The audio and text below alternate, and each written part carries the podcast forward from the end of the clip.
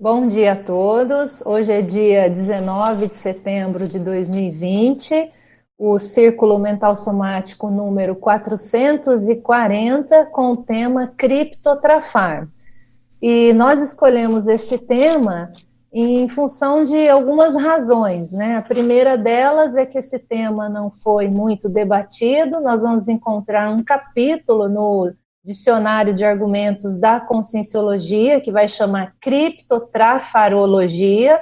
O argumento é para terapêutico-lógico, daqui a pouco nós vamos definir isso a partir disso que está ali no dicionário de argumentos. E outra razão que nós discutimos na reunião, antes de trazer essa temática, é em função da gente analisar o criptotrafar, não só olhando para a sociedade de maneira geral, mas também olhando o criptotrafar no sentido do intermissivista, olhando talvez fissuras, mini fissuras de cosmoética, de caráter, né? essas mini fissuras que ainda vão estar impregnadas no nosso temperamento e que talvez de alguma maneira possam causar alguns retrocessos evolutivos, possam gerar certas interprisões grupocármicas ainda no nosso nível de intermissivista e até mesmo nos deixar muito submetidos à ação dos assediadores por encontrarem a partir dessas fissuras, dessas mini fissuras de caráter, uma brecha para colocar canga em muitos de nós. Né? Então, a ideia é tentar discutir o criptotrafar também no nosso contexto de intermissivistas. E principalmente olhar, será que o criptotrafar ele de alguma maneira ele pode dificultar a conquista da desperticidade? Será que ele pode ser um dos nossos gargalos que impedem o desenvolvimento mais rápido do próprio parapsiquismo? Então a gente vai tentar expandir esse tema, né, para ir além desses casos assim marcantes em termos de criptotrafar que nós vamos ver aí na, na sociedade de modo geral. E aí para a gente se organizar em termos de debate, todo mundo, quem está online, pode, pode acessar a folha de resumo, e aí a gente pensou a definição do dicionário de argumentos da conscienciologia.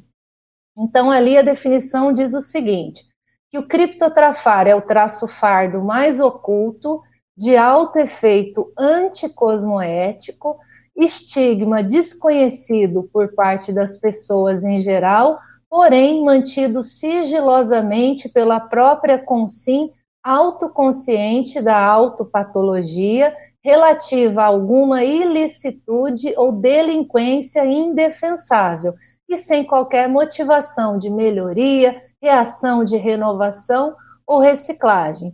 É, portanto, processo nosológico grave com aparência enganadora de ino, inocuidade. Então, num primeiro momento, a gente olha para essa definição, pode parecer que isso não faz parte do universo do intermissivista. Então, a gente quer justamente nesse debate explorar esses detalhes, essas sutilezas do criptotrafar no nosso contexto. E aí, nessa, nesse capítulo do DAC, professor Valdo chama atenção para um exemplo de criptotrafar que é a compulsão da cleptomania, né? Então, esse seria um extremo aí, ou um exemplo desse, de, disso que a gente está discutindo, né? E também chama atenção para as raízes paragenéticas dessa, desse processo, e ao mesmo tempo a consciencioterapia é uma indicação para a autocura dessa, desse processo intraconsciencial. Tá certo? Então, essa é a temática aí, está definido que nós vamos debater. E aí, para a gente começar a aquecer aqui o nosso debate, vou lançar duas perguntas aqui para essa equipe. A primeira delas é o que é encriptação, o que, é isso, né, dentro desse contexto de, do criptotrafar, e se toda encriptação é patológica. Posso começar falando? Eu acho que se a gente, a gente começar a ver, bom, a encriptação é alguma coisa que ela está oculta, mas na, na, definição do verbete mesmo do, do DAC fala isso, né? Mas ela está oculta, mas assim, quem tem olhos de ver consegue perceber, né? O que está acontecendo. Então, criptotrafar vai ser um traço fardo que, tá, que a pessoa pode esconder, porque ela é autoconsciente disso. Entretanto, não é impossível das outras pessoas também perceberem que isso está acontecendo, né? E quanto a ser toda a encriptação ser patológica, eu penso que não. Pode ter encriptações que sejam positivas, né? Tá aí o, o serenão que para não deixar não me deixar mentir, né? Ele vai encriptar uma série de traços, uma série de, de atributos que a gente nem conhece nem sabe mas quem tiver olhos de ver vai conseguir perceber.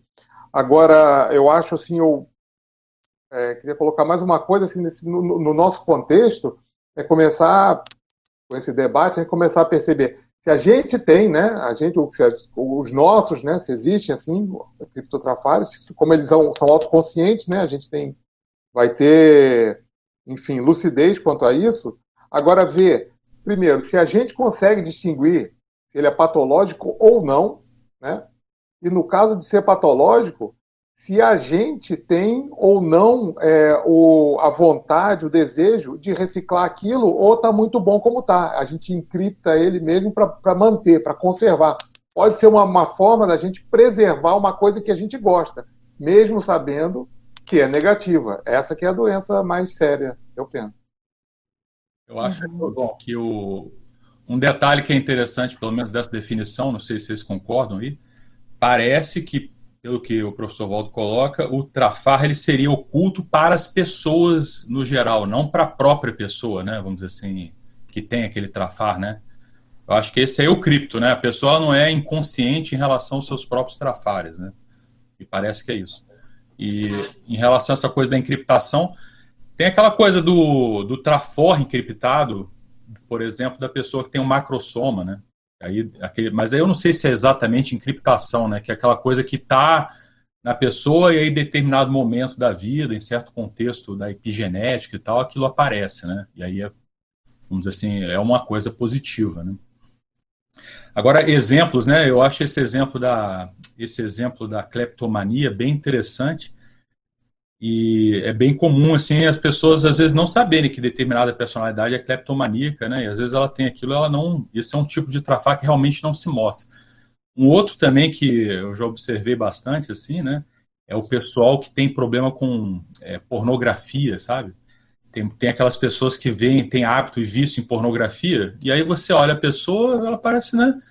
Ela não mostra, né, que ela tem esse tipo de tendência de vício. E é interessante que nesse caso da pornografia você vê as companhias da pessoa, muitas vezes, pelas companhias extrafísicas da pessoa, e você vê realmente o que, que tem na pensenidade dela. Eu acho que também é um tipo de, de criptotrafar, né? Essa condição. Excelente. É, Max e João Paulo, mais alguém da equipe gostaria de comentar? Eu queria, eu queria lembrar que né, você perguntou da criptografia, se é sempre patológico ou não, né? A criptografia. Eu só queria lembrar daquela técnica, que é uma técnica até que a gente está estudando ali na Unesco, que é a técnica do entrelinhamento, né, do sublinhamento nos textos, que a pessoa ela coloca alguns códigos pessoais para que, que ninguém percebe, mas que para ela faz sentido, né? Então, nesse caso, para em termos de autorrevezamento, só para lembrar dessa técnica o professor Valdo sempre usou, e, e ela é positiva, né, no sentido do código que você coloca para você mesmo, para outras vidas, às vezes em circunstâncias do texto que você não quer expor alguma condição, alguma pessoa, alguma conjuntura que não seja a mais positiva, ou às vezes não, às vezes é para você mesmo, não é uma questão de exposição, mas é uma questão de você fazer o seu auto-revezamento a partir dos códigos, né? E era lembrar que muitas das técnicas de escrita do professor Valdo, principalmente do ponto de vista da forma, na verdade, ele estava encriptando, né? Alguns recursos que ele usava para dar uma ideia para ele mesmo no futuro. Uhum, perfeito. Eduardo? Eu queria pegar uma, uma, essa ideia da Mabel e lembrar de uma um tipo de revisão né, que, que a gente sugere lá na Unesco, é, que é a pessoa, depois que termina o livro, ela pedir para alguém fazer uma revisão para ver se não tem nenhuma coisa encriptada sem querer ali, ou alguma coisa que ela colocou que possa puxar o tapete dela lá na frente, em termos de conteúdo. Então, isso é uma coisa que muitas pessoas às vezes esquecem na hora que estão fazendo o livro, que é tanta coisa, né? Cadeamento de capítulo, para cá e para lá, mas pode passar, às vezes, uma associação, uma, uma questão ali que não foi bem elaborada, e às vezes pode passar, inclusive, pelos revisores. Né? Então, e, e, isso muitas vezes tem relação, é bom pedir uma revisão dessa para quem conhece o autor. Porque quem às vezes não conhece também não vai né, pegar ali a situação, mas às vezes dá para pegar algumas questões que possam ajudar o autor a evitar um problema futuro em termos de, de obra, né, uma interpretação negativa, digamos assim. Uma Daiane perguntou.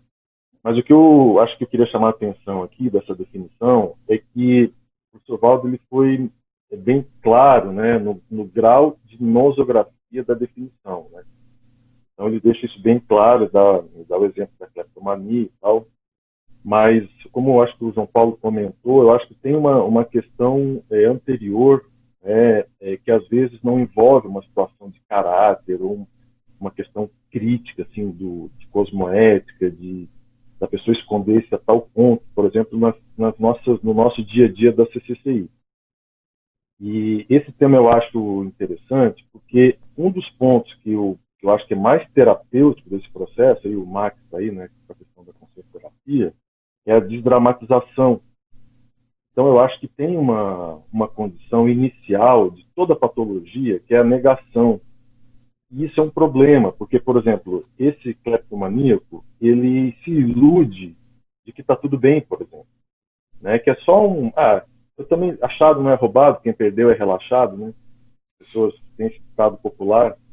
Então, veja, é, achado não é roubado, quem perdeu é relaxado. Achei e peguei para mim, qual é o problema? Então, isso é uma nosografia que, do ponto de vista das energias, do ponto de vista multidimensional, a pessoa precisa corrigir. Se ninguém nunca chegou para essa pessoa e deu um feedback, ela vai continuar fazendo. Então, ah, quando você traz isso para uma realidade é, mais é, nossa aqui do dia a dia, uma pessoa dessa se torna praticamente inconvivível. Né? Não, não tem como conviver. Mas existem traços que, é, dentro do, do universo da auto-pesquisa, precisa ser começado a colocar para fora. E aí entra de novo nisso. Às vezes é uma coisa menor, e por ser a pessoa julga ser menor, ela não valoriza e não expõe, não traz à tona, é, não leva para um ambiente de consciência terápico, por exemplo, não, não troca isso com, com, pessoas que são é, profissionais, experientes, né, em relação a essas, essas variáveis.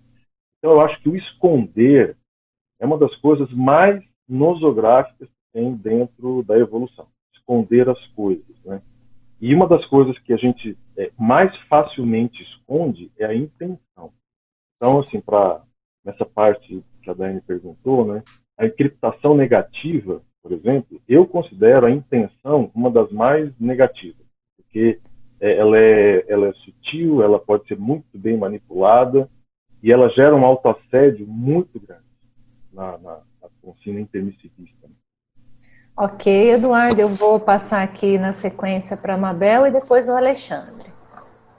Não, eu estava lembrando, enquanto o Edu estava falando, e acho que a gente vai chegar a comentar mais, com mais profundidade aqui, mas é que as, eu já vi, pelo menos, né, e acho que todo mundo já viu casos, que às vezes a pessoa ela tem uma posição social é, muito grande na, na, no ambiente dela e na sociedade no que ela está. E aí o que acontece? Às vezes ela tem aquele deslize que não tem nada a ver com a força que ela tem em outra área, né? Então ela tem às vezes um mega trafor é, grupal com repercussões no grupo e ela sustenta aquele mega trafar ou aquele trafar escondido, né? E acho que eu gostaria depois de, de discutir isso aqui com vocês, porque essa antipodia, né, de um mega trafor aqui e de uma coisa tão preliminar e tão, vamos dizer assim, enraizada, ignorada. Né? ignorar, não é só ignorada porque ela sabe, mas eu diria assim, Edu, atrasada, regressiva, né? E ela convive com isso, é, é bem, é, é legal a gente discutir isso. Alexandre? É, eu, eu notei pelo menos aí duas, dois tipos de definições assim que foram colocadas aqui, né, que eu acho que seria importante destacar e a gente também diferenciar. Eu acho que uma é mais aberta, assim, né, lato senso, no sentido de considerar é, cripto algo que pode ser escondido num nível para a pessoa ou para os outros. Mas me parece que a definição né, colocada nesse, nesse capítulo do DAC, do Dicionário de Argumentos da Conscienciologia, ele direciona essa cripto, esse criptotrafar para algo escondido para os outros e autoconsciente para si. Quer dizer, então eu acho que é praticamente um sinônimo de autocorrupção, né, vamos dizer assim. É, no caso especificamente, a pessoa ela, ela é autoconsciente de um trafar que se manifesta, alguma coisa como já foi falado, e aquilo é oculto para as consciências, né? Porque eu acho que para as consciências isso provavelmente deve ser aberto, mais aberto. E do ponto de vista intrafísico, ali a pessoa consegue camuflar algum processo. E aí, né, acho que nessa questão que o Max falou, a internet tem o paradoxo de explicitar alguns criptotrafares, né? algumas coisas vêm à tona em função da própria internet. Hoje é muito fácil você filmar uma pessoa, né, com o um celular para ver alguma coisa que ela está fazendo, né? E, é, e ao mesmo tempo também ela permite o surgimento de outras coisas, outras patologias, né, que, como já foi até falado aí do processo pornográfico, que de alguma maneira isso é um está virando, desmembrando outro tipo de problemas hoje em função da própria internet mas que permanece no, no âmbito oculto. Perfeito. Acho que é bom a gente diferenciar esses, esses aspectos, né?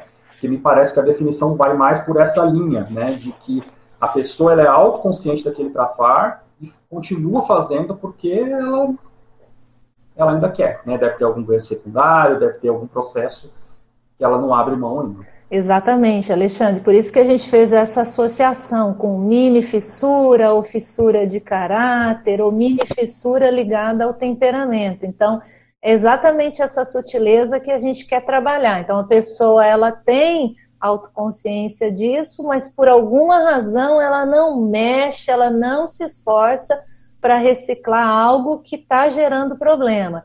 E eu lembrei de um exemplo que eu acho que muitos aí leram, que é o livro Cristo Espera por Ti. Tem lá o personagem, que é o Florian. Esse personagem, em um determinado momento da história, tem lá o caso extraconjugal. Ele sabe do problema que isso causa e ele passa a vida escondendo essa condição da esposa e da sociedade. Então, perante a sociedade, ele se aparenta ali, né, aquele médico, aquele moralista, aquele cara, né, bem sucedido, que faz tudo certinho, mas ele vai carregando aquela, ele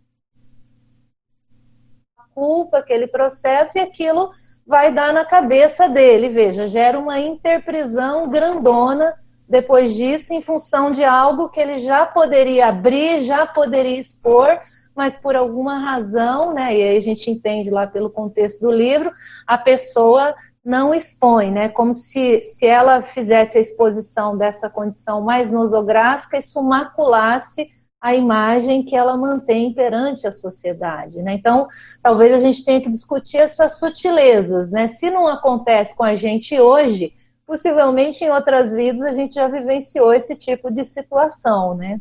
Mas acho que a Mabel quer falar. É, não, é rápido. É que a gente comentou da cleptomania.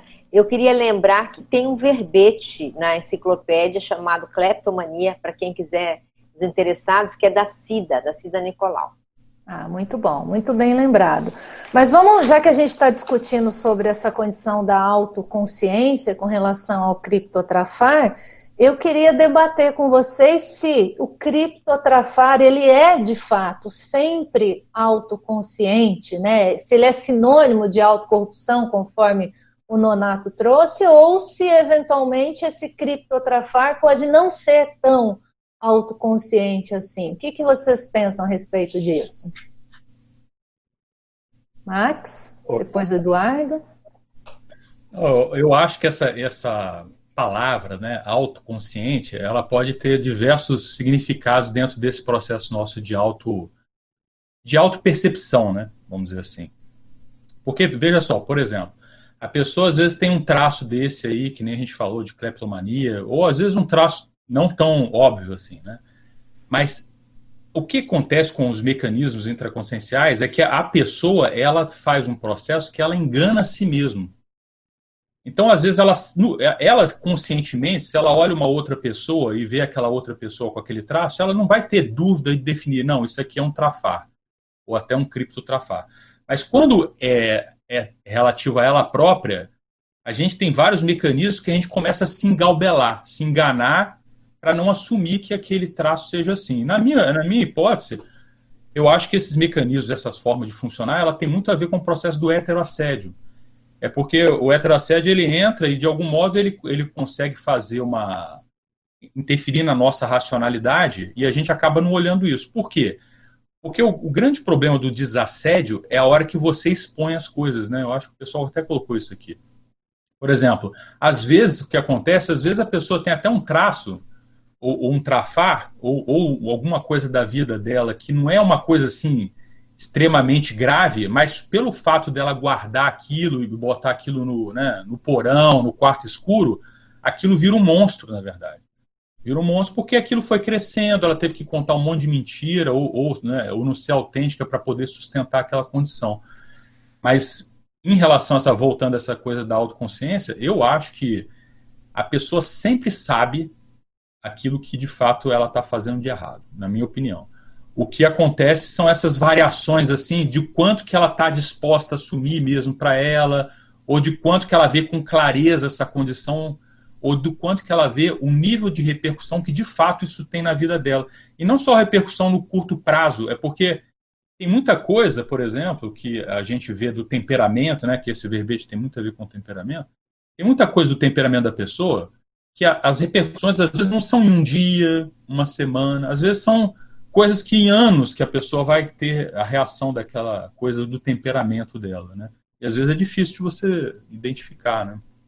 Uhum, obrigada, Max, pelas suas contribuições. Vou passar aqui para o Eduardo, depois o João Paulo, e aí, é, Alexandre, se a gente tiver questões, a gente entra em algumas questões aí do pessoal que está participando online. Então, Daiane, eu acho tem uma esse assunto ele é bem complexo, né? Ele pega várias vários aspectos, assim, várias facetas, em termos patológicos, em termos de passado, né? Serexológico, temperamento, enfim, até mesológico mesmo, questão de cultura local, às vezes influencia uma série de pontos. Mas eu acho que tem um aspecto aí, isso é até a psicologia fala, que eu acho que pode ajudar aqui no nosso debate, que é, a psicologia chama de ego sintônico e ego distônico. Né? Então, o ego sintônico, a pessoa está sintonizada com a doença. Ela é a doença. Então, ela não vê problema em fumar, ela não vê problema em roubar, ela não vê problema em nada. Ela, para ela está tudo bem. Então, ela, ela é a doença. Está sintonizada com aquilo. E aí a progressão disso, a evolução disso é a distonia, que seria uma espécie assim de uma autocrítica. Então a pessoa ela já aquilo já começa a criar um desconforto para ela, ela começa a passar vergonha com aquilo, gera constrangimento, ela já começa a sofrer com aquilo. Então, nessa escalada evolutiva da, da nosografia, o sofrimento, entre aspas, é parte do processo, é inerente ao processo. Porque a pessoa sai de uma fase de negação completa, eu não tenho nada, está tudo bem e tal, para uma fase em que ela começa a sofrer com as consequências dos atos dela. Isso até certo, até certo ponto não, isso é positivo. O sofrimento é que não é positivo, mas na escalada evolutiva faz parte, ela vai passar por esse, por esse processo.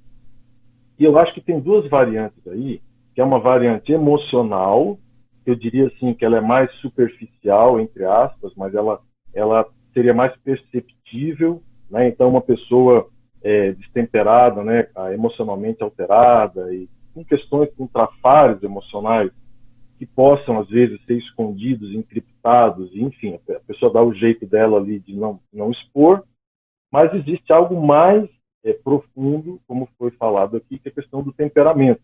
Eu acho que as pessoas é, encriptam facilmente o, o, a raiz temperamental, por exemplo, que tem vergonha, vergonha de ter um ego político, vergonha por ter um ego artístico, ou vergonha porque não quer admitir que é belicista.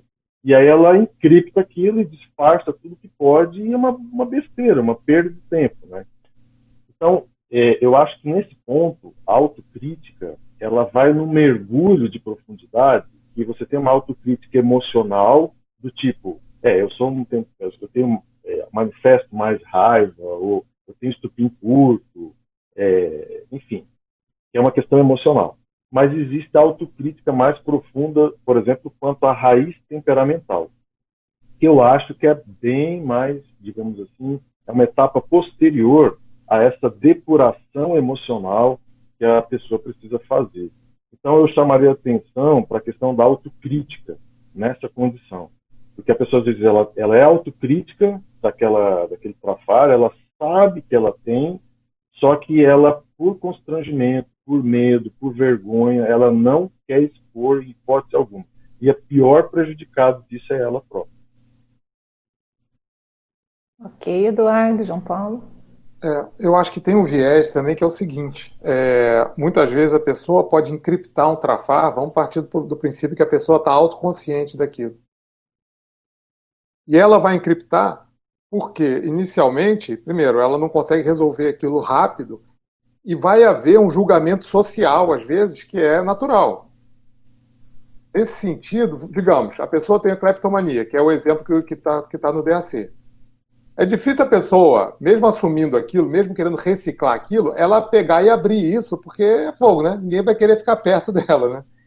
Então a gente tem que ver essa parte social que às vezes é necessário. Tanto que, se a pessoa for quiser reciclar e buscar, por exemplo, a consciência terapia, o que, vai acontecer? Vai continuar encriptado para o resto do, da, da, da, sociedade, para o resto da comunidade, digamos que seja aqui, aqui dentro da CCCI. Tem que continuar por, por um tempo, né? pelo menos. Né? Se ela quiser abrir depois de reciclado isso, tudo bem mas tem que continuar por um tempo. Isso é uma coisa. Então, existe às vezes uma necessidade da pessoa, nos melhores casos, da pessoa que quer reciclar, dela manter aquilo é, é, é, é, encriptado mesmo, porque talvez seja a melhor coisa naquele momento de, de, de reciclagem. Isso é, um, isso é uma coisa. É, a outra coisa é o seguinte: a gente também, às vezes, tem que tomar cuidado com algumas coisas do tipo, a pessoa, digamos que ela, ela tem trafar, ela sabe, é, é, é a sem vergonha, e ela começa a abrir isso, tá? E ela vai perdendo, e aquilo vai, vamos, digamos que aquilo vai ficando, é, vai, vai se banalizando um pouco o trafar, tá? Isso, isso pode acontecer dentro da CCCI, então se banaliza o trafar.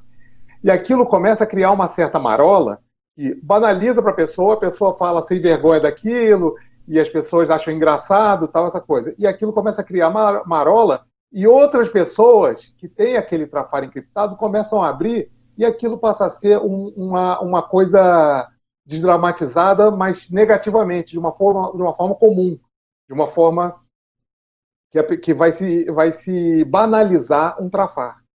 Essa é outra coisa, que às vezes eu acho que às vezes a pessoa tem que ficar mesmo quieta com aquilo e vai tentar reciclar e abre na consciência terapia e abre com, com quem confia de uma forma que ela recicle aquilo e não, não se banalize. Às vezes trafares que podem ser mini trafares, mas que às vezes dentro da comunidade a gente começa a, a tratar aquilo como se fosse uma coisa normal. Isso, isso é, é muito mais comum a gente ver na SOCIM, né? É, porque aí isso dentro... Ah, pode falar, Eduardo. Só, só, complementar uma coisa que o João trouxe que eu acho interessante, é assim, né? É, dupla evolutiva não é consciência terapeuta. Né? Eu acho que esse é um aspecto importante também. Porque às vezes as pessoas acham que por, por é importante abrir, é importante tal, mas às vezes não, não, tem um momento, tem a hora, tem com quem, tem gente que entende da situação, e ela quer abrir com um amigo, ela quer desabafar, ela quer botar para fora, e isso é uma imaturidade. Né? precisa ser muito bem trabalhada para a pessoa não sair por aí a qualquer lugar fala, expondo a sua intimidade de uma maneira sem nenhum tipo de cuidado, de, né, de orientação. Então é importante trazer esse, esse aspecto. Uhum. Eu vou passar pro, na sequência Alexandre depois Max, mas assim, vocês estão me fazendo lembrar que talvez a gente tenha que deixar claro assim as diferenças, né? O que, que é um trafar, o que, que é um mini trafar, o que, que é um mega trafar e o que é exatamente esse criptotrafar que a gente está tentando explorar aqui, né? Então, talvez o pegando a definição do próprio Valdo, né? Esse criptotrafar já é aquele trafar que de alguma maneira ele está ele tá operante, ele está funcionante, a pessoa sabe disso, mas ele tem, vamos dizer assim, uma pegada, né? Um universo, uma uma característica mais anticosmoética. Então, nós não estamos falando de um trafar que a pessoa é tímida e ela esconde, porque ela, não, ela tem vergonha da timidez dela. Então, são coisas diferentes, né? Então, talvez a gente tenha que explorar essas diferenças para conseguir caracterizar bem, né? O que, que é esse tal de criptotrafar? O que, que é um trafar que a pessoa vem reciclando? O que, que é um mega trafar, né? Um mini trafar, né? Eu acho que o João Paulo é, tem na sequência aqui o Alexandre e depois o Max. Você quer esperar um pouquinho ou quer Não, é, é, é, em cima do que você falou agora. Vou uhum. só lembrar que existe uma coisa chamada criptocons. O criptocon, a pessoa não sabe que tem. E o criptocon, ele pode ser trafor e pode ser trafar. Tá? Não quer dizer que é só, apesar de ser unidade de lucidez, o com ser unidade de lucidez, pode ser negativo pode ser positivo. Então também tem isso. Se a pessoa tem alguma coisa que ela não, nem ela sabe, então já não é criptotrafar, né? Porque não, pela, pela definição ela não está autoconsciente disso. Uhum. Perfeito. Vou passar aqui para o Alexandre. Alexandre. Bom, tem três perguntas aqui que eu poderia ler, tá? Eu vou pegar aqui a primeira. É, o Marcos pergunta se criptografar é o megatrafar de cada momento evolutivo. Se criptografar, eu não, se, se ele pergunta se o criptografar é o megatrafar? Uhum, de cada momento evolutivo. Pelo que a gente está discutindo aqui, não, né? A gente até está discutindo a criptografia ou a encriptação até num sentido mais genérico e tem a sua positividade, né? Então aí a gente teria que pensar o aspecto nosográfico dessa abordagem. Né? Então, se há uma, uma nosografia em cima disso, a gente pode até, no meu ponto de vista, caracterizar como um processo mais de megatrafar, né? Mas aí teria que especificar talvez mais, né, a abordagem para ficar mais clara, dessa maneira que eu entendo. Mas vejam aí o que, que vocês acham. A gente pode Não. fazer alguns raciocínios de relação, né? Por exemplo, nem todo megatrafar é, cripto, é criptotrafar. Por exemplo, existem megatrafares que são explícitos para a pessoa, para os outros. Né? Às vezes é um megatrafar que está tá, tá evidente, está explícito. Pode estar para os outros, pode não estar para ela, mas pode estar para ela e para os outros. Né? E o criptografar, eu entendo que está embutido sim um megatrafar, só que é mais complexo que isso né? Porque ele é complexo porque ele não aparece para os outros. Eu acho que essa é a questão que eu vejo de diferença. O paradoxo do criptografar que eu acho interessante é que apesar da pessoa ter vergonha dele, ela mantém. Entende o que eu quero dizer? Porque se ela esconde dos outros, é porque lá no fundo ela tem autoconsciência da patologia. Então, ela, ela sabe que, é, que, que não é o ideal, ela sabe que é anti-evolutivo, ela sabe tudo isso, no entanto, ela, ela quer esconder né, da, da realidade social. E, e isso que eu acho ver a complexidade que a gente é, né? Ok. Mas esse é o, esse é o princípio, por exemplo, da, do, da psicopatia. O psicopata, ele consegue se integrar socialmente e ele sabe de tudo que ele faz de errado. Ele faz tudo, todos os trafares dele, né, que, são, que não seriam aceitos pela sociedade, ele encripta aquilo. Esse é o princípio, né? Então ele faz com que as pessoas não saibam das coisas que ele sabe que socialmente vão prejudicar ele. Então, João Paulo, mas aí eu não concordo tanto. Pode ser que tenha relação, tá? Mas a característica mais é, crítica do, do psicopata que eu vejo é a falta de empatia e um processo de extremo egoísmo. É, embora a gente possa dizer que a criptografia seja um processo de egoísmo, mas eu acho que é um pouco diferente, entende? Eu acho que nesse caso pode ter relação, mas pode não ter nenhuma relação com o processo de psicopatia. A pessoa, inclusive, pode ter bastante autoculpa com esse processo, entende? Então, eu acho que coisa que o psicopata não tem. Não, mas isso eu... é um processo de autoassédio é, grande no processo de é, criptografia, é, trafar. Não, mas eu não estou colocando como sempre, sempre isso não, tá?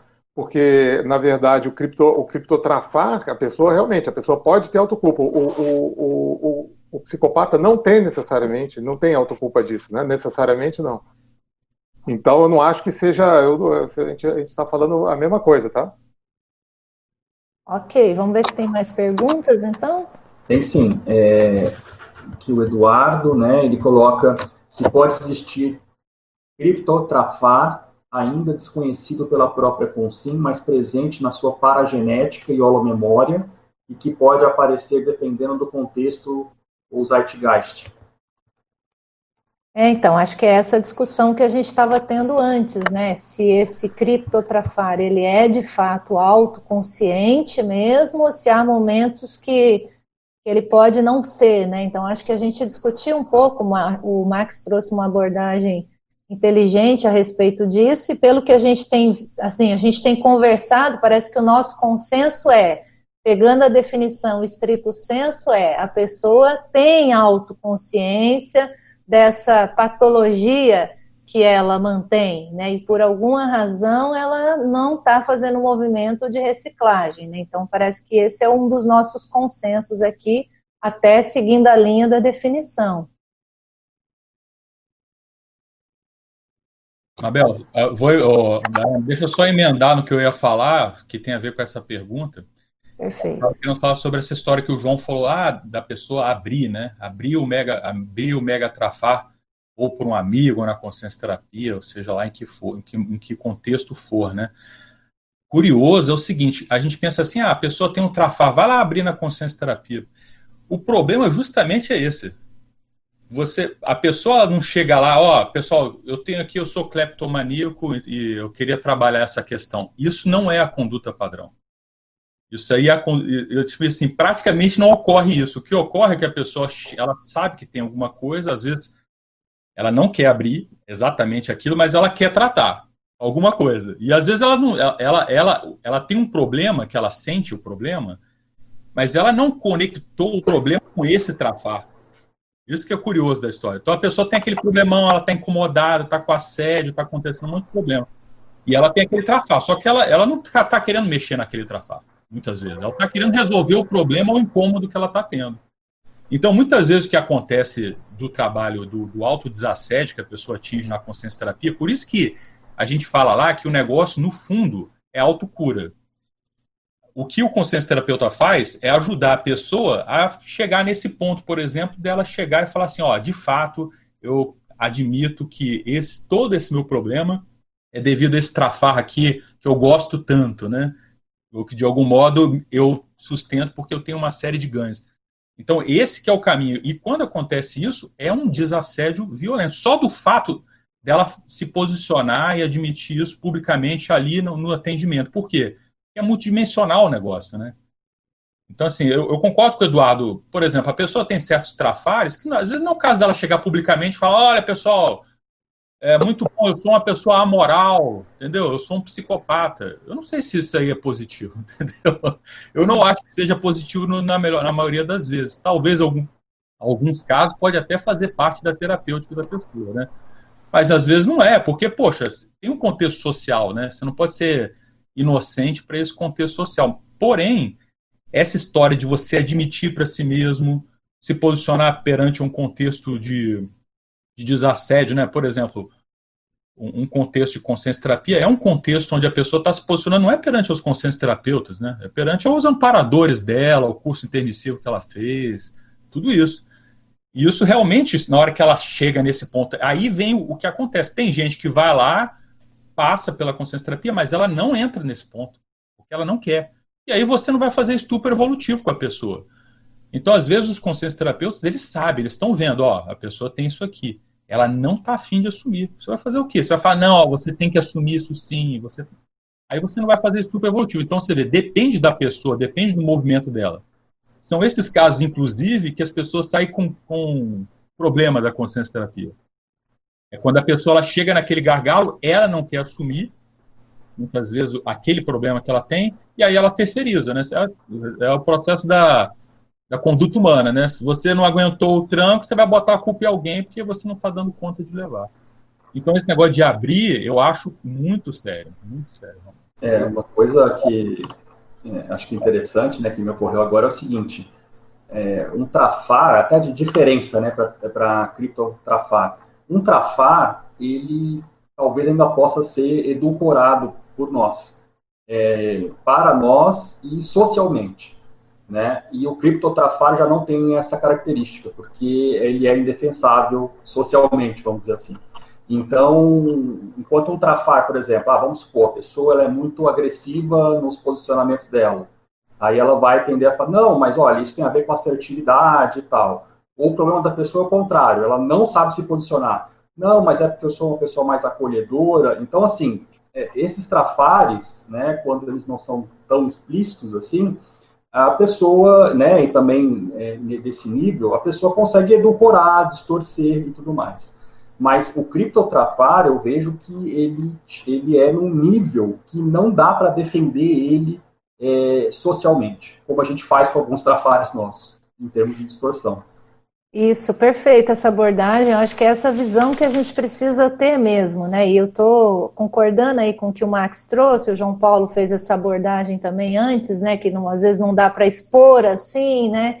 E veja, mas talvez um ponto comum seja o criptotrafar é um ponto de vulnerabilidade nosso, enquanto consciência, né, enquanto consciências, perante esses assediadores. Né? Enquanto a gente não faz um movimento para mexer nisso, a gente está sujeito à canga dos assediadores em cima da gente nesse ponto de vulnerabilidade. Né? Então, talvez essa visão da pessoa gere um nível maior de autocrítica para chegar na abordagem do Eduardo, que é, não, gente, tem que chegar um momento que a pessoa precisa botar isso às claras, né? Vamos falar, mas tem todo o processo terapêutico, tem o momento, tem a, a condição, tem o modo de ser feito, né? Então não parece que é algo tão simples assim é, e, e, a gente não possa banalizar isso, né? Deixa eu ver na sequência aqui, acho que está o Eduardo querendo falar, mas eu acho que a gente ainda tem perguntas, Alexandre? Tem sim. Então tá, então vamos para mais uma pergunta, depois eu passo para o Edu, tá? É, tem uma aqui que a pessoa pede é, se poderia dar exemplo né, de características que são escondidas. Tá? A gente falou bastante desse negócio do criptografar ser escondido, né? então ele pediu quais são essas características é, do que é escondido? O que, que, são essas coisas escondidas? Acho que o Eduardo quer responder. Uma, é, nessa, nessa pergunta aí, tem um troço aí, da, por exemplo, do bullying na escola, que a criança, ela, o adolescente, ele vai diminuindo a autoestima. Porque ele vai sofrendo com aquele bullying, vai diminuindo a autoestima. E depois, na vida adulta, vira um monstro troço, porque a pessoa começa a disfarçar a baixa autoestima. Então ela vai querer fumar, vai querer entrar na, na droga para fazer parte do grupo, porque o cara se sente muito para baixo. Ele, e aí ele faz de tudo, botou a canga, né? Como acho que foi o que falou, botou a canga. E aí botou a canga, a pessoa vai querer é, compensar, por exemplo. Então eu acho que o, o bullying ele cria na mente do adolescente que não tem recurso mental, assim, não tem um recurso assim para contrapor às vezes, é, e às vezes até para o intermissivista é difícil isso. A situação mesológica, né, pode realmente criar um problemão ali com medos, uma série de questões. E a vida adulta vira uma vida compensatória para a pessoa é, que tem essa, essa marca, essa dificuldade ali de, de por exemplo, um, uma ter sido abusado, mesmo que moralmente, enfim, cria um problemão.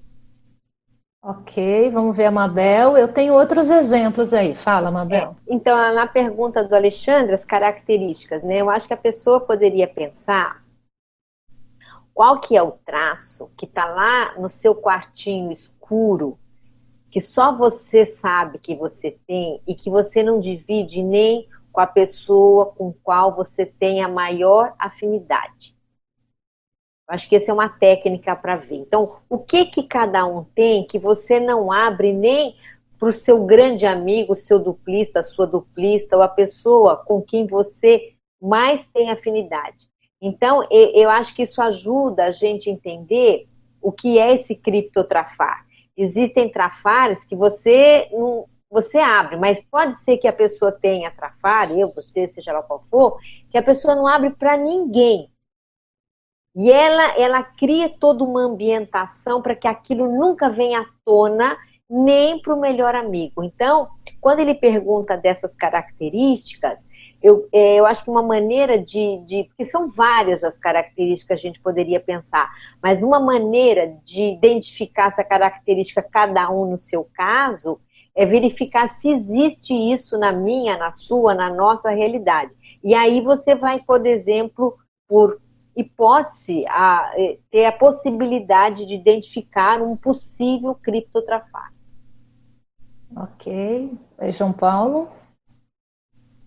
É, uma coisa que eu acho que é importante nisso, a gente que vive em comunidade, estou trazendo aqui para a gente, é justamente a gente ter. Tem, existe, existe recursos aqui, tem vários ICs que têm assessorias e recursos, tem a consciência terapia, que é, acho que é o mais é o caminho mais assim tecnicamente adequado para esse tipo de, de reciclagem, né, para ajudar. Agora, uma coisa importante é a gente ter amigo aqui dentro da CCCI. A gente não se isolar dentro aqui, a gente não se isolar, não ter bolha aqui. Por quê? O que acontece? Tem muita gente que pode ter um criptotrafar e, não, e, e, e, e gostaria de reciclar aquilo. Entretanto, e antes dela entrar numa, numa, numa, numa terapia ou qualquer coisa, é bom a pessoa ter pessoas com que ela confie, com que ela possa conversar e falar sobre isso, porque muitas vezes a pessoa pode estar ou é, banalizando, né, é, é, banalizando a coisa, assim, ela não, ela, ela tem um parâmetro, porque ela pode ser autoconsciente disso, mas ela não sabe se a coisa é séria demais ou se a coisa ela está dramatizando a coisa demais. Porque existe, como existe em toda comunidade que a gente vive e se identifica, o medo da exclusão. Então, se eu tenho um amigo, pelo menos, que eu, que eu consiga, é, que eu tenha confiança nele, falo assim, ó, vou te abrir uma coisa aqui, tá? E fala disso, e você tem um primeiro, um primeiro é, feedback, uma temperatura daquilo, do que seja aquilo, a gente começa a ver qual o caminho que a gente começa a tomar para a remissão daquilo. Ou seja, eu posso estar tá supervalorizando, achando que é a coisa mais terrível do mundo, e não é, entendeu? Ou então eu posso estar achando que é uma coisa pequena e falar assim, não, isso é sério, tem que tratar, ver na consciência terapia, vamos, vamos, o que eu posso te ajudar para a gente começar a ver isso, né? Ou seja, o processo social é, dentro da, da comunidade, ou seja, você ter amigos, você ter grupo de amigos, que você possa abrir esse tipo de coisa, é essencial para você começar a ter uma, uma ideia maior das dimensões desse, desse criptotafar que a pessoa tem. Ok. É, Edu, você quer falar ainda nessa pergunta? É. É, é nessa questão que o, o João trouxe, é, por exemplo, né, a questão de você abrir e, e receber um, um feedback. Né, eu queria só chamar a atenção que existem vários recursos dentro da CCCI em termos de, de trabalho. Por exemplo, às vezes é, você pode ter feedback desse parecidos é, quando você está expondo, por exemplo, o conteúdo do seu livro, né, numa num, para um grupo de trabalho, em que você vai receber um feedback em relação àquele capítulo que você escreveu, e, e aquilo pode te ajudar. Então, eu acho que é, a gente está falando aqui de trafar, de questões complexas, intraconscienciais, mas que várias frentes dentro da CCCI a pessoa pode usar como recurso também terapêutico nesse sentido. Né, de, de se expor, de abrir, por exemplo, um, um verbete, a pessoa escrever um verbete, é uma oportunidade da pessoa trabalhar aquilo na hora que ela está escrevendo, na hora que ela está mexendo com aquilo. O problema é a pessoa nem isso fazer. Então, é, cria uma condição de muita alheamento àquela realidade que precisa ser trabalhada. E aí tem essa situação da fase da negação, né? Então, enquanto tem, enquanto tá na fase da negação, é muito difícil. A pessoa não, ela nem faz parte do, do propósito dela de abrir ou de falar qualquer coisa. E eu acho que tem mais. Eu, hoje de manhã eu anotei algumas questões dessa, dessa temática, né? Fiquei pensando sobre é, a desencriptação, como que isso acontece e tal.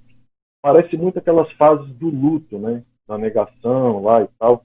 Mas eu anotei umas fases, assim, tipo, a primeira fase é a negação, a segunda fase, e essa fase de negação, ela, ela cria ilusões, né? ela cria hipocrisias, né? mentiras, é uma fase muito, muito nosográfica, né? A segunda fase, assim, isso é só uma, uma, uma ideia, né? Seria um início do processo de assunção, aí já, aí já vem constrangimento, pode vir sofrimento, uma série de coisas. Depois você tem uma espécie assim de um sobrepairamento, que a pessoa já consegue sobrepairar a nosografia, já não fica tão mergulhada na nosografia, ela já começa a sair mais daquilo para ter uma pensenidade melhor. Ainda tem sofrimento, mas já começa a aparecer alívio. E por último aqui, seria a imunidade. De tanto entrar e sair na nosografia do trafar, do problema, a pessoa alcança o processo de imunidade, né? remissão, e isso vira interassistência. E é, não necessariamente nessa fase, né? às vezes a interassistência ela surge no meio da nosografia, a pessoa consegue dar conta ali da, dessa maneira. Mas eu acho que enquanto está na negação, fica tudo muito complicado, muito difícil. Não, uhum. não, não, tem como abrir, né? fica, fica bem prejudicado. É, o Eduardo já está entrando na parte, vamos dizer assim, alguns elementos de terapêutica, mas eu queria ainda entrar um pouco mais no assunto do, do criptotrafar. Foi perguntado agora há pouco de características, mas eu queria que a gente pudesse assim discutir exemplos, tipos, né? Que tipos de criptotrafar ou de criptotrafares existem no nosso universo? Então, por exemplo, vocês acham que a dissimulação ela pode ser um exemplo de criptotrafar? Ela pode ser explícita para outras, mas não para um grupo de, de outras. Alguns podem perceber, outras não. Então, isso poderia ser um exemplo de criptotrafar? E que mais exemplos a gente tem? Até para a gente conseguir fazer o diagnóstico na nossa manifestação. Então, o que, que vocês acham? Que exemplos temos? Marcos? Eu acho que essa, esse ponto que você colocou de simulação, ele é muito importante porque, assim, como a gente é uma comunidade né, que mexe com táreas, né, tarefa de esclarecimento, envolve você mexer com desassédio, tudo. Às vezes, se, se a pessoa ela fica simulando muito, aquilo cria aquela coisa que a gente chama da pseudo-harmonia entre o grupo. E isso permite que envolva o, justamente o, o, oposto que a gente quer atingir, que é o, que é o desassédio. Né? Entra assédio na hora que tem pseudo-harmonia. E o que, que eu vejo que é o maior problema nessa história? É aquelas críticas veladas que a pessoa faz, às vezes, por exemplo, mentalmente, né, intraconsciencialmente com ela mesma, né, se ela tem essa, essa, essa condição, né, de, de ficar, de algum modo, não, se, não expondo o que ela pensa, ela faz crítica velada, e o pior, às vezes ela faz, ela faz, ela mina o trabalho na hora que fica criticando, às vezes, uma liderança com os com colegas, com o grupo e tudo, e aquilo vai minando, aquilo vai minando o trabalho e vai criando um assédio enorme. Então, por isso que eu acho que essa história de você ficar não ser autêntico, às vezes é melhor a pessoa ela ser, ela falar na cara, né, a discordância dela, às vezes até sem jeito, do que ela ficar com aquela cara de paisagem, dizendo que tudo tá bom e depois ir por trás ficar fazendo crítica, ficar porque isso aí é para mim uma é um negócio da fofoca, né? Isso aí é infiltração do processo do assédio. E eu acho que outro trafar que tem a ver com isso também é o negócio da mágoa, né? Eu acho que ainda tem muita mágoa aqui nas nossas coisas, sabe? A gente fala muito de crítica, por exemplo, mas a gente tem muita dificuldade. A gente, como toda sociedade, a gente não é diferente, né? A gente, como toda sociedade, a gente tem muita dificuldade de lidar com as críticas. Porque, por exemplo, às vezes você faz crítica a uma pessoa, a pessoa fica meses, anos magoada com você. Por, por esse motivo, entendeu? E às vezes não, não chega para você e fala, poxa, eu não gostei. Eu achei que você foi grosso comigo de ter falado dessa maneira e tal não gostei. Ela fala, pô, desculpa. Ah, então tá bom, desculpa, tchau, acabou. Não, às vezes a pessoa, em vez de falar, ela fica com aquela mágoa enrolando durante anos, e aquilo só vai crescendo, piorando e tal. Eu acho que é, é um ponto que às vezes tem a ver com esse criptotrafar, né? Da, uhum. do... Então a gente teria cleptomania, nós falamos da pornografia, de simulação, a mágoa, acho que o João Paulo quer falar. É, colocaria vai também um viés aí próximo do que o, o Marcos falou, mas da, da omissão deficitária. Então a pessoa ela é pusilânime e tem medo de falar as coisas.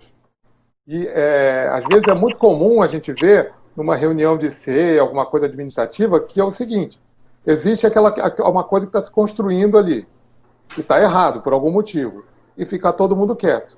Aí daqui a pouco um abençoado pega e fala uma coisa. Depois que ele fala, ah, tudo bem, aí muda o rumo das coisas, às vezes desassedia alguma coisa, às vezes né, para algum assédio, alguma coisa está ventando, beleza. Termina a reunião, as pessoas vêm, olha, parabéns, que você falou, tal, não sei o que. Eu falo, pô, tinham tantas pessoas ali assistindo e não, e não se falou nada daquilo. Então, é uma coisa que, que também acontece, a pusilanimidade na hora da gente falar, porque passa por esse negócio de crítica. Porque quando você critica, você se expõe a alguma coisa, coisa assim, você tem o julgamento público, você pode ser.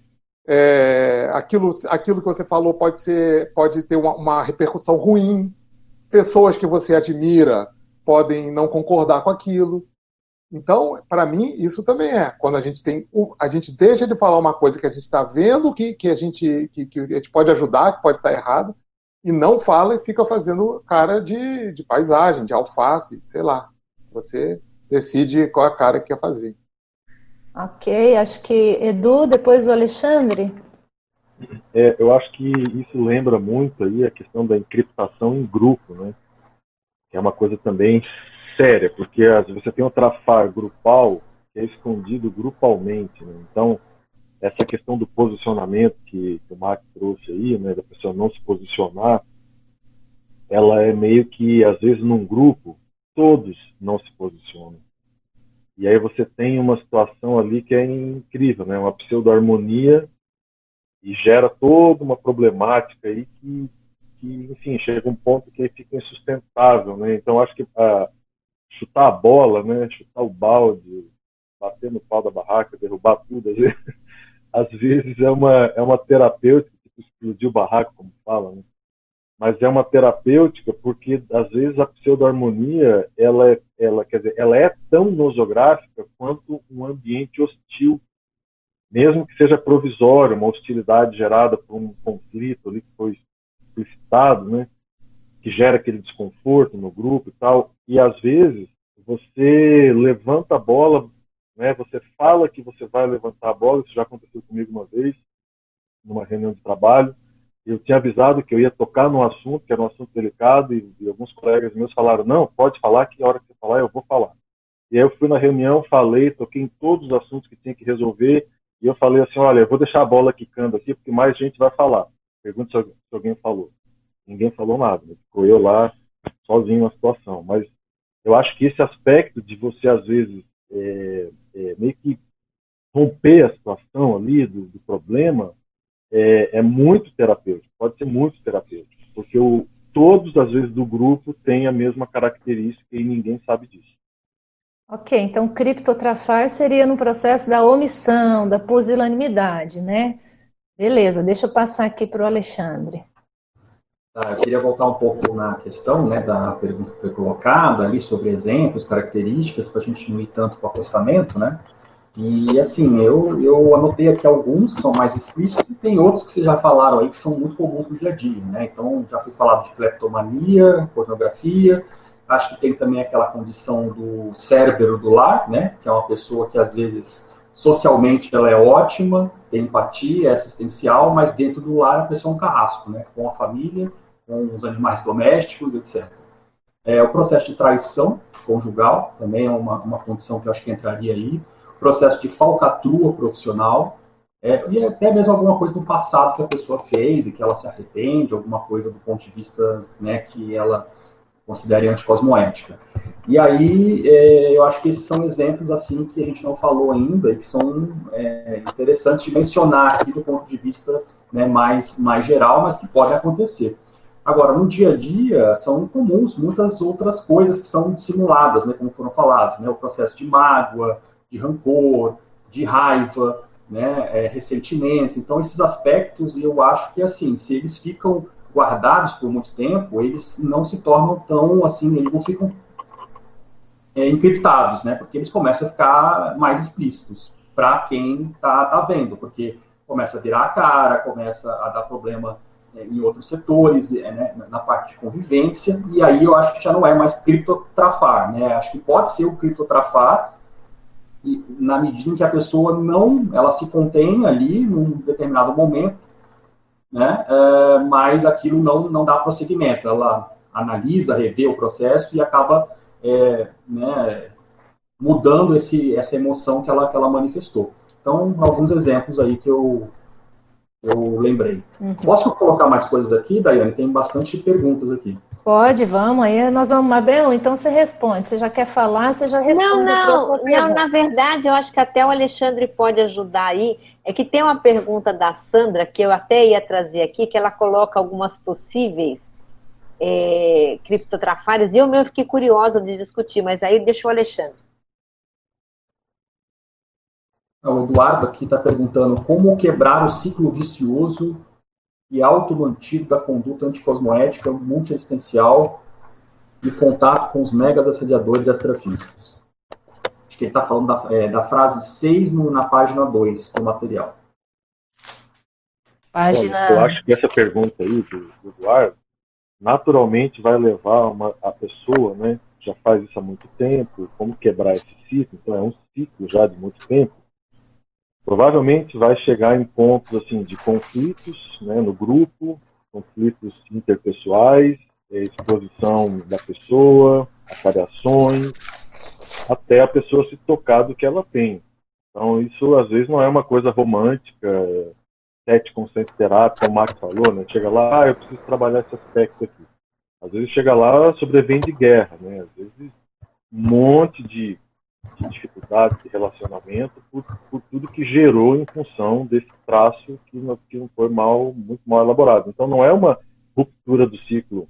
Às vezes são vários fatos, várias situações, várias questões traumáticas, de dificuldade, de relacionamento que, que vai levar a pessoa a um ponto de reflexão profunda do tipo, assim não dá mais. Eu não aguento mais isso, eu preciso mudar isso. É ali que começa o ponto de viragem. Ok, acho que a síntese é a quebra desse ciclo é quando a pessoa decide auto-enfrentar essa autocorrupção. Né? Então, a hora que ela faz isso, aí ela vai entrando nessas diferentes etapas aí que o Eduardo está trazendo. É, o ponto é que assim, né, Daiane, até chegar nisso vai água, né? É, tem chão, né? O que mais, Alexandre, de perguntas aí? Não, é, tem uma pessoa aqui que está comentando, né, que a gente está falando muito dos trafários de outras pessoas e não nossos. Acho que é bom lembrar que nós não estamos citando o nome de ninguém aqui, né? Acho que a reclamação seria procedente se nós estivéssemos citando exemplos específicos com nomes aqui. Mas a gente está falando aqui de situações é, genéricas, né? E eventualmente pode ter até algum caso específico que a gente possa citar aqui, como o caso do cosmograma, que são casos públicos, então é de conhecimento público, que a gente não utilizou aqui, mas que poderia ser utilizado também como técnica da conscienciologia. Deixa eu passar para outras perguntas aqui. É, o Murilo pergunta o seguinte: na minha segunda ida ao CAEC, eu flagrei um casal fazendo maledicência no caminho da lógica. Seria um criptotrafar? Parece que não, né? Porque se for para explícito, não é mais criptotrafar. Não sei se eu estou errado. É, eu acho que sim. É, o, o, o criptotrafar, gente, é no escondidinho, é a quatro paredes, é quando ninguém está vendo, entendeu? É negócio ali por baixo do pano. E aí a pergunta da Sandra aqui, né? Ela está perguntando se o auto-engano pode ser considerado um criptotrafar. Era essa a pergunta que eu queria fazer aquela hora. E aí, Mabel, o que, que você acha? Eu, eu que estou querendo fazer, eu quero aproveitar a pergunta da Sandra para fazer. Eu, eu penso que sim, né? Mas vamos ver o que. E aí, mais alguém? Parece que o auto-engano ele sustenta o criptotrafar, né? Talvez seja um mecanismo de sustentação do criptotrafar. Que é aquilo que eu comentei, a pessoa ela tem aquele traço, mas ela não admite claramente, de modo às vezes assim, né, peremptório, né, definitivo de que aquilo é um mal para ela, é ruim para ela evolutivamente. Isso é o, isso é o auto-engano. É que, na verdade, assim, ó, uma coisa interessante da gente pensar que tem traço. Traço, né, a gente dá um nome para o traço. Ah, a pessoa tem o trafar lá do, da autocorrupção, do egoísmo. Só que esse traço, ele tem uma forma de funcionar, né, uma manifestação que tem várias coisas associadas, né.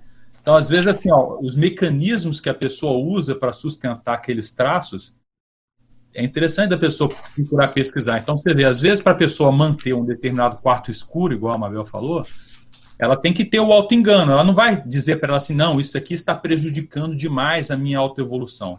Se ela chegasse a essa conclusão de modo claro e óbvio, ela ia abrir. Então, de algum modo, há um auto-engano ali para ela se manter naquela condição, né? Então, é, Max, assim, pode falar, Mabel. Não, eu estava pensando no que o Max está falando, é, e eu concordo com ele, e eu, eu ia acrescentar um outro item. Pode ser que a pessoa saiba que faz mal e ainda assim ela gosta? Entendeu o que eu quero dizer? Que é bem aquela coisa da síndrome da abstinência da baratrosfera. Então, é, o, o, o, o cara sabe que faz mal, o cara sabe que é antivolutivo, mas ele ainda assim continua, né? Tô só para piorar a situação. Tá, só dando sequência aqui. Eu vou falar depois passo para o Alexandre. Eu acho, o que eu vejo é assim, ó, a pessoa sabe e ela vê que faz mal. Só que para ela conseguir conviver com ela mesma, ter um nível mínimo de equilíbrio, ela, ela, ela arruma uma série de mecanismos de desculpas, justificativas para ela se manter aquilo ali, entende? Então é essa, é essa, isso que é a, o auto-engano, a autocorrupção. Agora tem uma coisa, só para estar tá, tá aí dentro ainda, que eu estava vendo, que é dentro desse negócio dos tipos, né? Por exemplo, a gente que faz revisão, eu já me deparei com algumas coisas de plágio. Né? Então a pessoa, ela, ela rouba, rouba a ideia, rouba o que foi escrito, rouba o que foi falado e, e usa ali como, como, como para si, entendeu? Não, não cita e tal. Isso é uma coisa que a gente que acontece. Eu já vi uma vez, eu estava fazendo revisão, de uma coisa que eu tô, eu tô lendo, tô lendo, eu tô reconhecendo tanto aquilo, tô reconhecendo tanto aquilo, e eu tô falando, não foi de uma frase, foi de uma página inteira. Uma página inteirinha, e aí eu fui ver, eu falei, não, isso aqui fui eu que escrevi. E aí fui eu que tinha escrito realmente, entendeu? Eu acho que a Mabel, se quiser, você fala, Mabel tem um caso que eu acho que é mais crítico, não, não vai falar, tudo bem. Mas existe muito plágio aqui, às vezes, às vezes porque é, é, existiam coisas assim, por exemplo, o Valdo pegava às vezes algumas coisas que a gente falava e ele colocava, e para a gente era o máximo às vezes, né? Ele pega uma coisa que você falou e coloca lá, tal, não sei o quê. Era uma coisa. Outra coisa é a gente aqui ficar plagiando um ao outro, entendeu? Ficar roubando coisa. Isso acontece. Eu já vi várias vezes isso acontecer. Agora, e outra coisa, às vezes a gente tem uma fissura, uma fissura, entendeu? Que às vezes eu acho que o criptotrafar, a gente pode falar de um ponto específico. Mas a pessoa tem uma fissura de caráter que aquilo pode ser dividido em várias coisas. Né? Então, às vezes, ela, ela tem a remissão de um criptotrafar, de uma coisa, não significa que aquela fissura no caráter foi, foi resolvida. Talvez uma daquelas características, um daqueles hábitos, ela não haja mais. Mas a gente pode ver, a gente tem que ver se aquilo ramifica, né? Se o tronco, aquele, aquela fissura de caráter, ramifica para outros criptotrafares. Então, às vezes, resolver o negócio não significa que o problema está resolvido. Às vezes, a fonte continua jorrando, entendeu? E vai se espraiar em outras coisas. É, eu pegar só um gancho, já passo para você, Mabel. É, um gancho nisso que o João Paulo falou. Então, assim, o ato em si do plágio é o comportamento, é aquilo que vai chegar um momento que vai aparecer. O criptotrafar é o que está por trás e que faz gerar esse tipo de comportamento. É isso, talvez, que a gente precise diagnosticar. Né? Então, criptotrafar é esse negócio que está lá por trás, na base, que faz a pessoa ter esse comportamento. Como, por exemplo, esse do plástico, como, por exemplo, passar ali no CAEC, roubar a orquídea, né, da cleptomania, enfim, a pessoa que às vezes vai mentir, mentir, se adapta a mentir, né? Então, qual é o traço que está por trás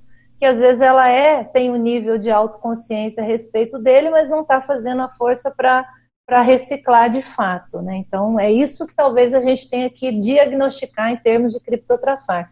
Fala, Mabel. Não, eu estava pensando na manifestação também disso dentro da ProEx, né? Não sei se vocês concordam, mas às vezes a pessoa pode ter um, um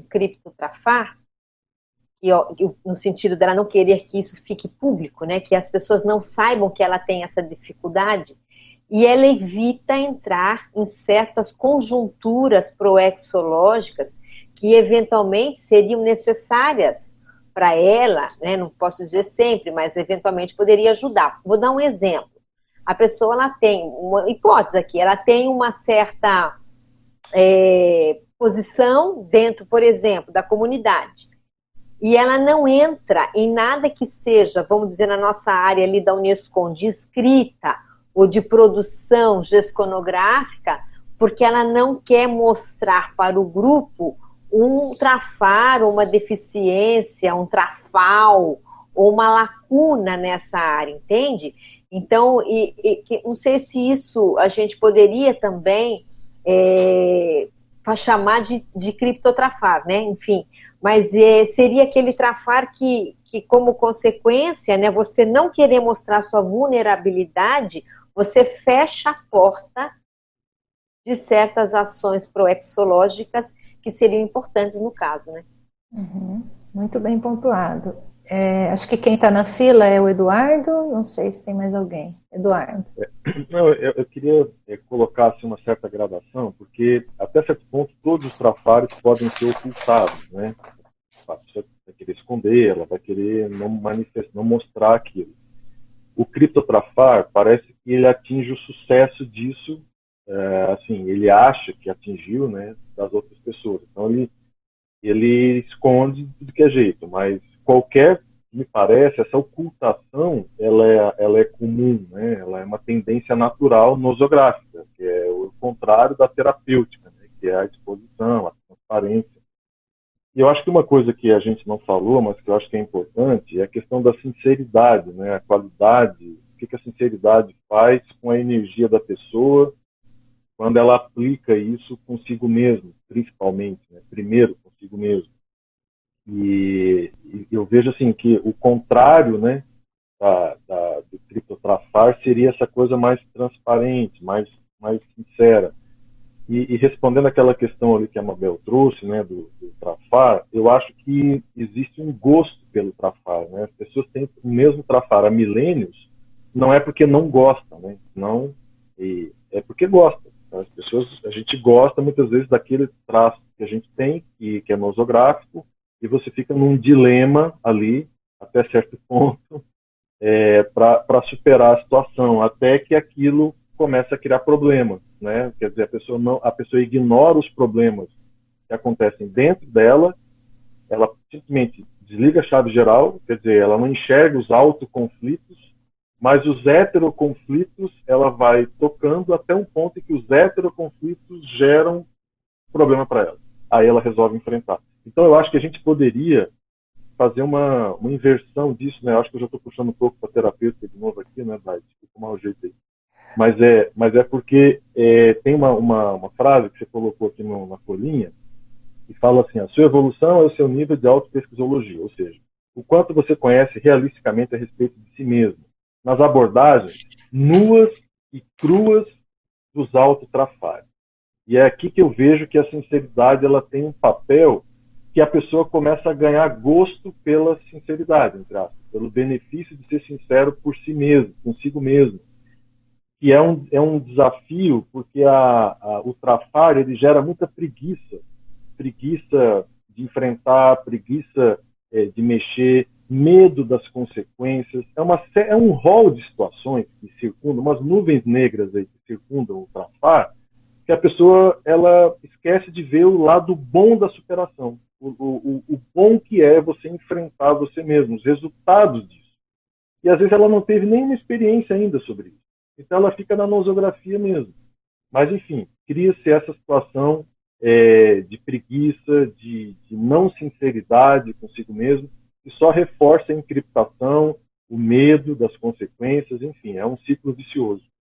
É, eu acho que é bom lembrar, assim, quem está ouvindo a gente, quem está participando, mandando perguntas, que na hora que a gente também traz esse tema para a gente debater, a primeira reflexão que a gente fez no momento que a gente fez a discussão entre a equipe é no sentido da gente procurar em nós mesmos que criptotrafares nós ainda temos, né? Então, assim, esse é o nosso primeiro movimento. Não, será que eu tenho isso? Que criptotrafar eu devo ter? Então, vamos aquilo que a Mabel já debateu antes. Então, que, qual é o meu quarto escuro? Vamos abrir a porta desse quarto escuro e deixa eu procurar lá para ver se eu estou comendo bola em relação a algum aspecto que eu já poderia estar tá mexendo e deixei as coisas meio paradas. Então, essa primeira reflexão, ela foi conosco na equipe. Agora, é lógico que na hora que a gente vai fazer o debate aqui no círculo, nós vamos tentando trazer casos gerais, casos externos. A gente pegou o caso do personagem do livro, então a gente está tentando abrir e ampliar para vários casos, né? E, obviamente, como é criptotrafar, e se há um processo ainda de cura, a gente não vai tornar isso público aqui nesse debate, né? Então, acho que também é bom deixar isso bem, bem claro aí para todo mundo, né? Mas eu acho que tem o Alexandre na fila e a Mabel, né? É, tem uma pergunta aqui interessante do Paulo, que ele está falando justamente sobre isso, né? Todos nós temos criptotrafares? Então, essa é, uma, essa é uma excelente pergunta, né? Então, se a gente for colocar gradações nesses criptotrafares, né? Do muito nosográfico, médio nosográfico e pouco nosográfico, eu teria, a gente, será que nós temos muito, médio e pouco nosográfico, então cada um precisa se fazer essa pergunta, mas eu acho que de maneira geral, até a gente, vamos dizer assim, se a gente não atingir o nível de desperticidade ainda, é bem provável que a gente ainda tenha esses criptotrafares e não tenha dado a devida atenção, porque veja, né, o que, que falta para a gente dominar melhor esse heteroassédio? Nós temos alguns elementos que não foram reciclados ainda e esse criptotrafar pode ser um deles, né? Então, a minha abordagem vai nessa linha. Daiane, é, tem negócio do lato senso estrito senso, né? Porque olhando a definição aqui, se a gente for seguir pela definição, ele fala assim, ó, que o traço fado, oculto e tal, é um estigma desconhecido das pessoas. Então, assim, eu não, eu não, não vejo que, assim, necessariamente toda pessoa que ainda não é desperta tem algum estigma de trafar. Eu, eu, eu não vejo dessa forma. Uhum. Acho que tem muitos casos sim, mas eu não acho que são todos os casos não, porque depende muito do jeito da pessoa, do passado e tal. O que eu acho mais, o que eu acho que pode ter, de fato, assim, ah, você vai ter certos trafares que às vezes realmente estão te causando problemas, cosmoed e tal. É, é mais para a gente diferenciar esse negócio do, do que, que é o criptotrafar. É uma categoria de trafar bem barra pesada. Entende? No de estrito senso mesmo, né, Marcos? É para a gente diferenciar, porque assim, tem trafar de tudo quanto é jeito, né? Tem desde o mini trafar até o mega trafar. E aí tem e várias categorias entre eles, né? E modalidades. Eu acho que o criptotrafar é essa modalidade que a gente viu aqui, ó. É, o, é, é a questão de você botar um negócio no quarto escuro, que de algum modo socialmente não dá para admitir aquilo ali, né? E que aí os assediadores estão realmente segurando a pessoa naquele aspecto e aquilo está prejudicando seriamente a proex da pessoa. Tem casos assim? Tem. Eu não sei se são muitos ou poucos, mas que tem, tem. Agora, eu não diria que todo intermissivista tem traços iguais a esse hoje, vamos dizer assim. Uhum. Não perfeito. Por isso que eu até fiz essa divisão no sentido mais lato senso, né? O cripta, criptotrafar grandão, nosográfico, e aí essas sutilezas que talvez a gente possa chamar de criptotrafar. Mas perfeita a sua abordagem no sentido da gente falar isso no sentido estrito senso. Muito bom, Marcos. Olha, posso falar? Pode. É, eu tenho, eu tenho dúvidas em relação a isso que o Max colocou, tá? Eu entendo o que ele está colocando, mas eu acho que, se a gente for pensar do ponto de vista de que o intermissivista né, ele está fazendo o seu primeiro curso intermissivo, ele ainda não está na desperticidade, ainda tem algum processo de autoassédio, é muito provável que ainda exista algum nível de criptotrafar. E aí existem, claro, níveis e níveis de criptotrafares. Mas eu acho, tá, minha visão é um pouco diferente. Eu acho que essa condição, inclusive, eu acho que acaba sendo um pré-requisito para a condição de consolidação da desperticidade. E acho, inclusive, que determinadas tarefas que a pessoa vai desempenhar, que vão levar ela, conduzir ela para um processo de dispersidade, de enfrentamento, de retificação de algumas coisas do passado, podem, inclusive, intensificar esse processo do leptotrafar, do criptotrafar nela. Tá? Então, acho que é uma condição que, inclusive, ah, os assediadores podem, vamos dizer assim, botar o dedo mais na ferida para que, vamos dizer assim, a pessoa recue e dê para trás. Aí é uma, são hipóteses, tá? Eu acho que cada caso é um caso, concordo com isso. Cada um vai vivenciar né, de uma maneira diferente isso daí, mas de qualquer maneira, eu penso que é pouco provável que é, até a desperdicidade a gente possa dizer que a gente não tenha isso. Edu? É, sabe uma questão que me chama a atenção nisso que o Marcos trouxe, né? É, quando quando eu li a, folhinha aqui, eu fiquei pensando assim na, no processo serexológico. Quantas vidas para trás, o primeiro curso intermissivo, quantos erros e tal, e depois os acertos. E aí isso me chamou atenção porque é, eu também acho, eu, eu, concordo com o Nonato, eu acho muito difícil nessa complexidade nossa, evolutiva, e de tudo que aconteceu, né, sendo o primeiro curso intermissivo, a primeira vez que a gente tem acesso assim, a esse nível de ideias, é, você não tem um estigma, você não tem uma dificuldade, uma questão, um, um troço ali. Um, enfim, às vezes realmente pode ser que não tenha. Como o Max falou, a gente não pode esperar que isso seja regra, né? Mas eu acho difícil por causa da, da, da nossa realidade do passado, né? E lembrando, né? Toda vez que eu quero esconder alguma coisa, eu não estou sendo cosmoético. Né? Então, acho que a cosmoética aí é, uma, é um aspecto também que, que ajuda né, a pessoa a tornar as coisas mais, mais transparentes. Mas eu, eu concordo com o Nonato, eu acho que é muito, muito complexo né, você avaliar o processo serexológico e, né, e, foram vidas e vidas e vidas e, e de repente você se vê lá com mais lucidez e tal, tendo que de voltar para trás, para olhar para trás, para ver o que você fez e como é que você está hoje e tal. Então, eu acho que tem as gradações, sim.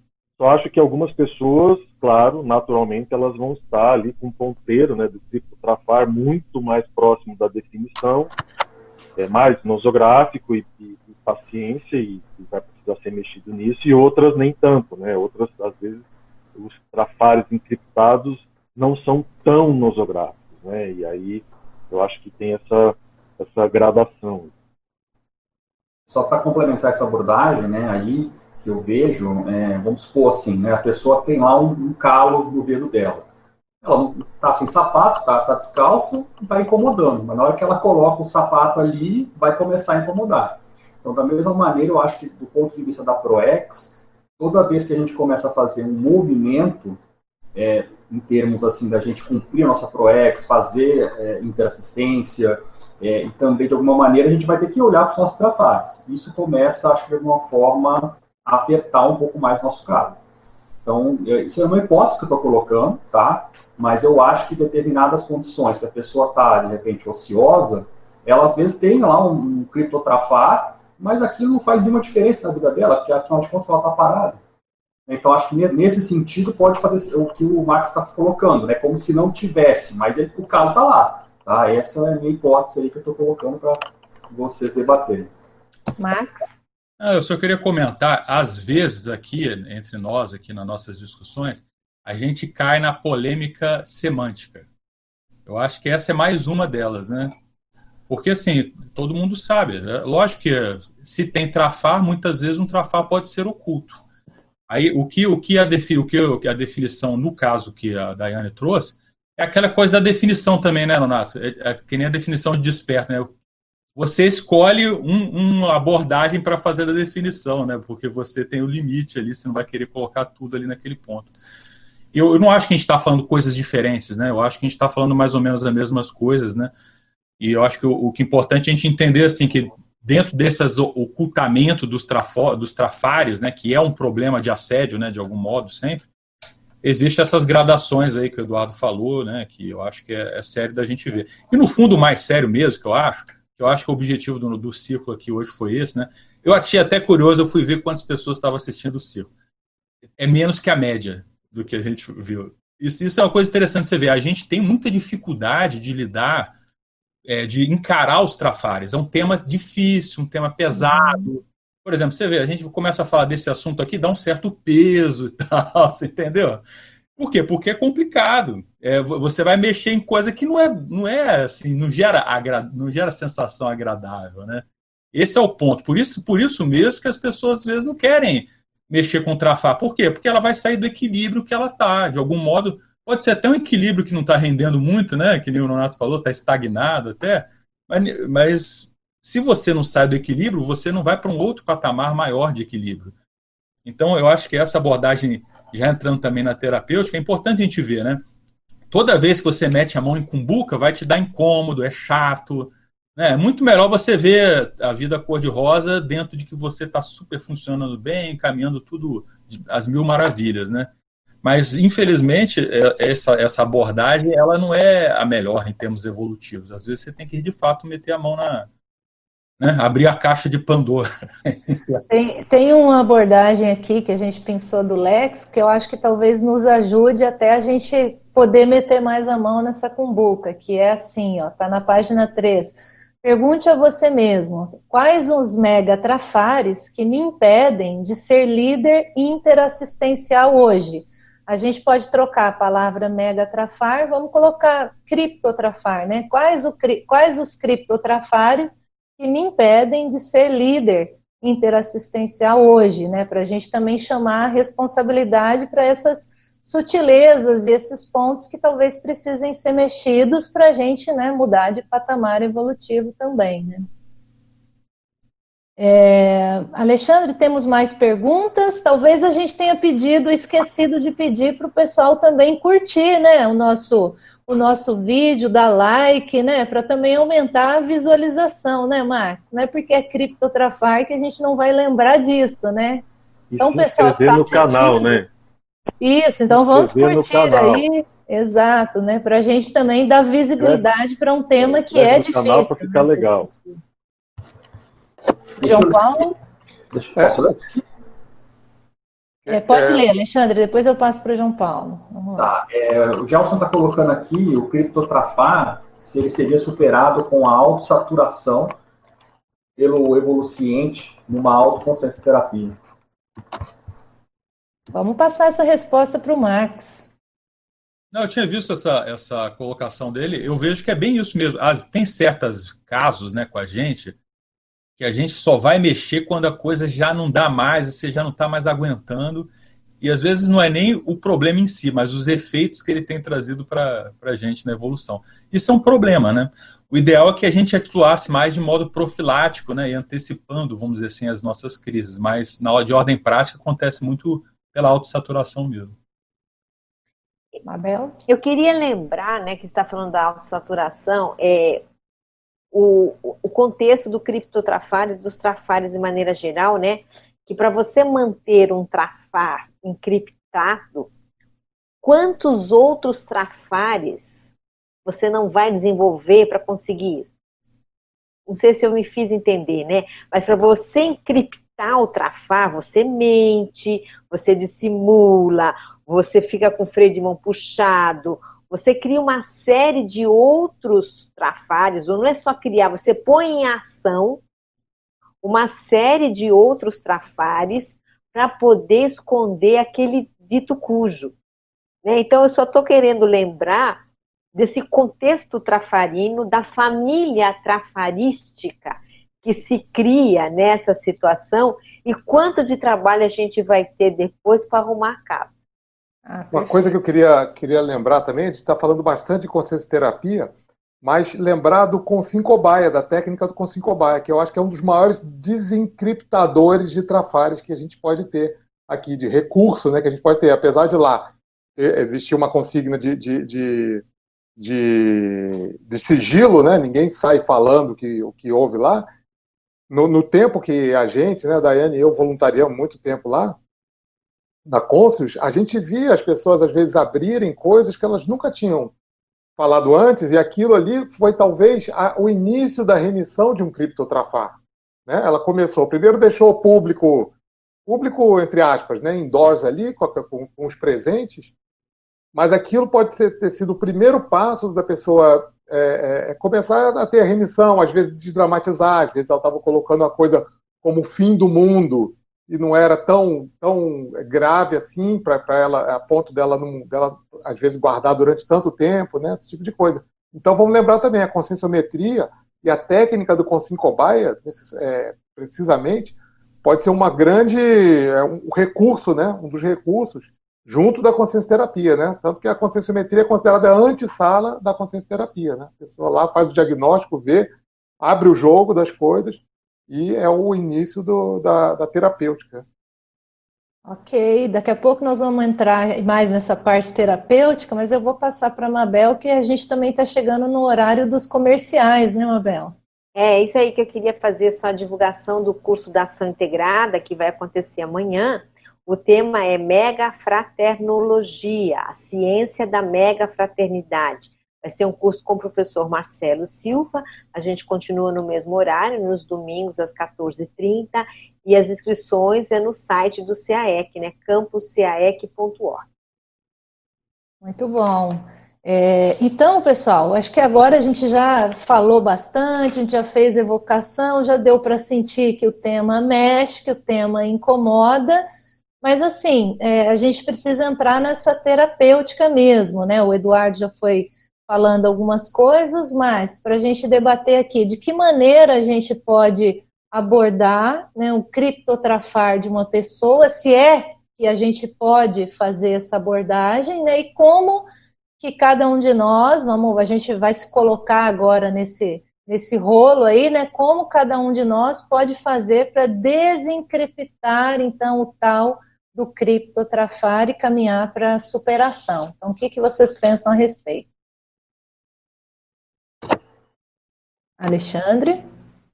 Acho que são vários pontos, né? Mas para mim, eu acho que o ponto essencial de tudo que a gente for falar aqui é o processo de autocrítica, que é uma palavra muito mal interpretada, é, vista até como negativa, mas é um processo que é a base da, da conscienciologia, a base do processo de, de, de recim, né? Então, eu acho que essa condição da gente poder avaliar os nossos atos no dia a dia isso, de fato, assim, é algo que pode fazer muita diferença nessa condição da, da cripto, do criptotrafar, né? É, inclusive, por exemplo, eu acho que, por exemplo, processo consciência terápico, com cobaia, tudo isso pode ajudar bastante, desde que a pessoa esteja disposta a se abrir, né? Porque eu, eu né, é, posso lançar uma pergunta aqui para é, Daiane, é, João, né, que participaram da, da Consus, o próprio Max aí na consciência terapia, da pessoa se encriptar ali durante um consicobai ou durante uma sessão de consciência terapia.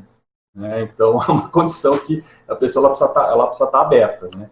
Então, acho que é, o processo, para mim, da autocrítica já demonstra que a pessoa faz um movimento para começar a entender é, como ela funciona e como ela é de fato.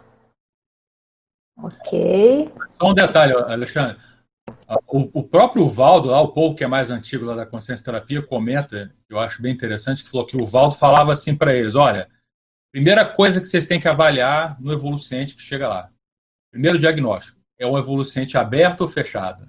Isso aí vai definir tudo o que vai acontecer daí para frente. É exatamente o que você está colocando aí. É, com, com relação ali a, a, ao Consim Cobaia, né?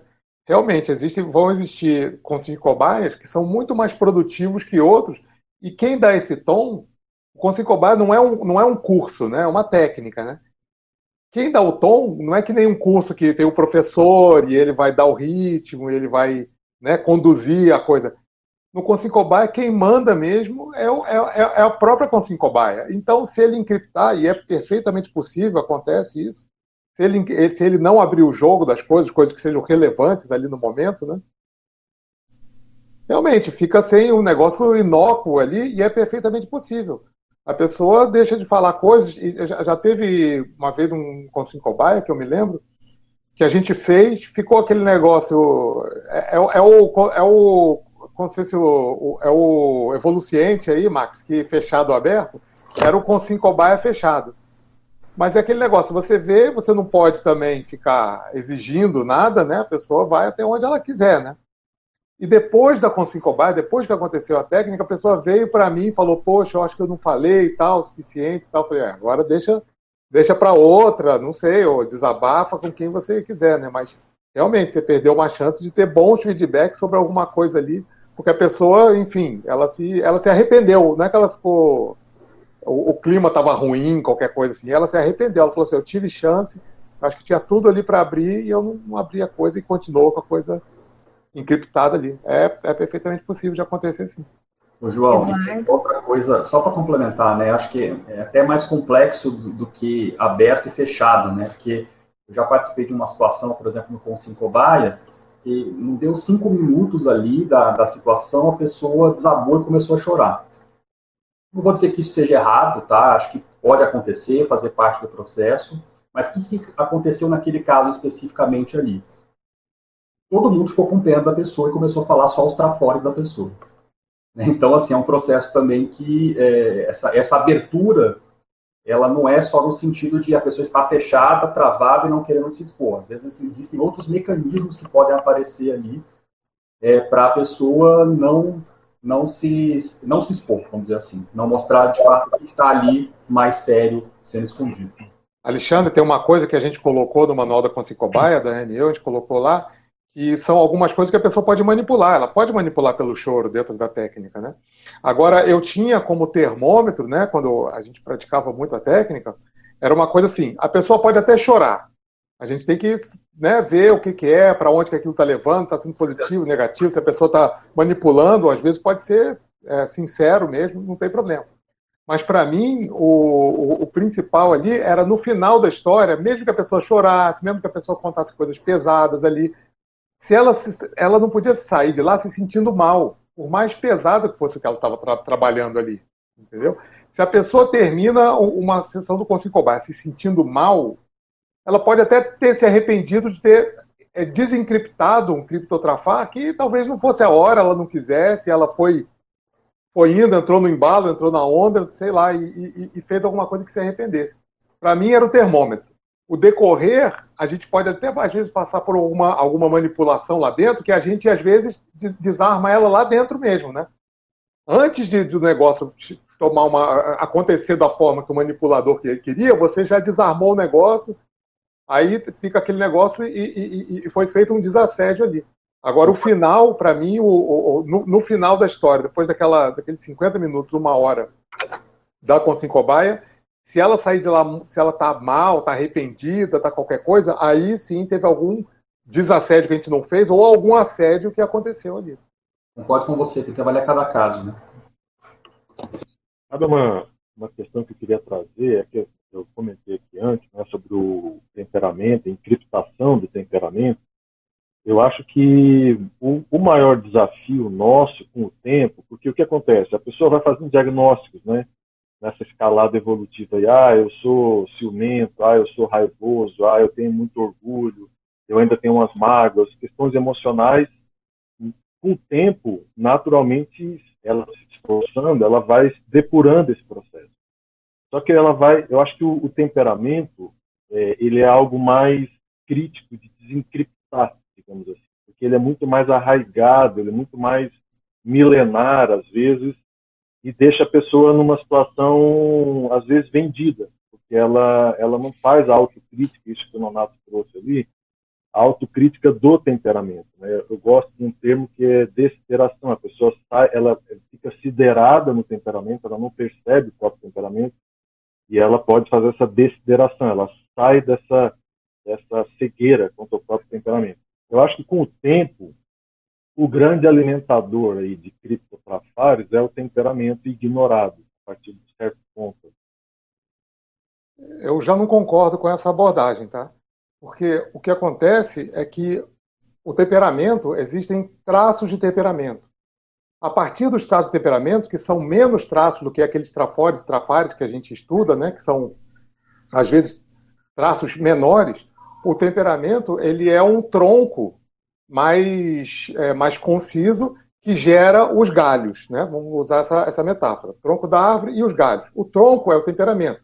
Ele vai ser o, o, o a fonte das nossas outras características, é, vamos dizer assim, secundárias. Né? Ele, é, ele, é, ele é primário e as outras são secundárias. Então, o que acontece? O que, que eu acho, Eduardo? Que uma coisa é a reciclagem do temperamento e dos traços. Isso eu diria, se você dizer isso, não sei, que o temperamento é mais difícil, sim, de se reciclar pela própria condição paragenética dele do que alguns traços, trafores, traf, é, trafares, né, para reciclar, e às vezes você pode é, reciclar um trafar assim, bem rápido, entendeu? Mas já o temperamento não, ele vai, ele é mais demorado. Então não é numa vida que você recicla um traço de temperamento. E o que acontece, e a outra coisa que é o seguinte, você pode encriptar alguma característica de temperamento? Pode encriptar mas ela é mais difícil, porque a gente pode ter, por exemplo, um trafor oculto, um trafor totalmente oculto, é, ocioso até, né? vamos dizer, o trafor ocioso. Ele existe, mas ele está inativo, não usa ele. Não é? O temperamento não, não dá, até onde eu, eu vejo, não tem como a gente não usar algum traço de temperamento. Ele pode não aparecer, ele não vai aparecer em todas as situações. A pessoa é agressiva, ela não vai ser agressiva a vida toda, com tudo que acontece. Não, não, João, mas não, não foi isso. deixa eu só, deixa eu só terminar o raciocínio, tá? Então, a gente, ao longo da vida, o traço de temperamento, ele, ele vai aparecer, é, é inevitável, numa vida média, né? É inevitável que o traço de temperamento apareça. Um trafor já pode ser, não, nunca se manifestar. Agora, o traço de temperamento sempre vai se manifestar. É, o que eu quis, assim, é, o que eu quis dizer é o seguinte: em termos de autocrítica do temperamento, isso pode passar batido para a pessoa. É, é, é, meio que é, encriptar dela própria, né? Porque na verdade, assim, no, no a encriptação do trafar, o criptotrafar, a pessoa sabe que tem a situação ali, né? Ela só esconde dos outros. Nessa questão do temperamento, a pessoa não sabe que ela, que ela tem. Ela vai precisar botar isso para fora, assim, ela vai precisar trabalhar isso dentro dela. E aí é que está o problema, porque ela pode passar batida. Então, ela trabalha umas questões é, dos trafares emocionais e ignora a, a gênese daquilo, às vezes que todo mundo vê, mas ela própria não está enxergando, ela não tem autocrítica para aquilo. Eu sei que tá, é, é, o que eu trouxe não é é, encriptar, eu falei de encriptação do, do temperamento, né? mas a encriptação para ela, ela não percebe, ela esconde dela mesma. Eu anotei aqui, pessoal, algumas coisas que vocês falaram até agora, tá? Em termos de terapêutica, para a gente sair disso. Então, a autocrítica, a técnica da consciência a consciência terapia, esse abertismo, a autopesquisa e até mesmo o autoenfrentamento, seja do trafar, do criptotrafar, do megatrafar, enfim, a pessoa está disposta a abrir mão do seu egão, né? A gente não falou nessas palavras, mas a gente talvez possa usar isso agora no final. E talvez a pessoa também se desprender da, da sua vaidade, né? Dessa escravidão à opinião pública no momento que ela vai desencriptar determinado trafar para ela de fato chancelar a reciclagem daquilo. Agora, para a gente não acabar esse tema de maneira nosográfica, eu pergunto a vocês: que trafores a pessoa pode usar? E aí eu sei que vai depender muito do caso, mas que trafores ela pode usar para mexer e de fato reciclar esse criptotrafar? Posso falar uma coisa meio óbvia? Pode, Mabel. Mas é inteligência. Inteligência. Porque evolutiva? É, vai entrar na evolutiva. Por que, que eu falo isso?